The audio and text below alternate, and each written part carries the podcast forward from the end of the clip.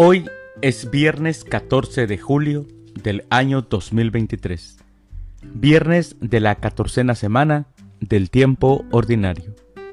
El día de hoy, en nuestra Santa Iglesia Católica celebramos a los santos Camilo de Lelis, a Francisco Solano, a Tuscana, a Adela y al Beato Mariano de Euse. Las lecturas para la liturgia de la palabra de la Santa Misa del día de hoy son, primer lectura, Ya puedo morir tranquilo, pues te he vuelto a ver. Del libro del Génesis capítulo 46, versículos del 1 al 7 y del 28 al 30. Aclamación antes del Evangelio. Aleluya, aleluya. Cuando venga el Espíritu de verdad, Él les enseñará toda la verdad y les recordará todo cuanto yo les he dicho, dice el Señor. Aleluya. El Evangelio es de San Mateo. Del Santo Evangelio según San Mateo, capítulo 10, versículos del 16 al 23. En aquel tiempo, Jesús dijo a sus apóstoles, Yo los envío como ovejas entre lobos. Sean pues precavidos como las serpientes y sencillos como las palomas. Cuídense de la gente, porque los llevarán a los tribunales, los azotarán en las sinagogas, los llevarán ante gobernadores y reyes por mi causa. Así darán testimonio de mí ante ellos y ante los paganos. Pero cuando los enjuicien, no se preocupen por lo que van a decir o por la forma de decirlo, porque en ese momento se les inspirará lo que han de decir, pues no serán ustedes los que hablen, sino el Espíritu de su Padre, el que hablará por ustedes. El hermano entregará a su hermano a la muerte, y el padre a su hijo. Los hijos se levantarán contra sus padres, y los matarán.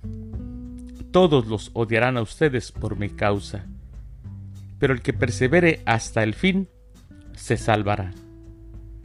Cuando los persigan en una ciudad, huyan a otra. Yo les aseguro que no alcanzarán a recorrer todas las ciudades de Israel antes de que venga el Hijo del Hombre. Palabra del Señor.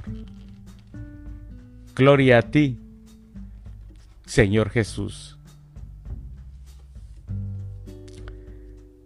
Mis hermanos, lo que hoy escuchamos es la realidad del discípulo, del verdadero discípulo. La vida del discípulo no está resuelta.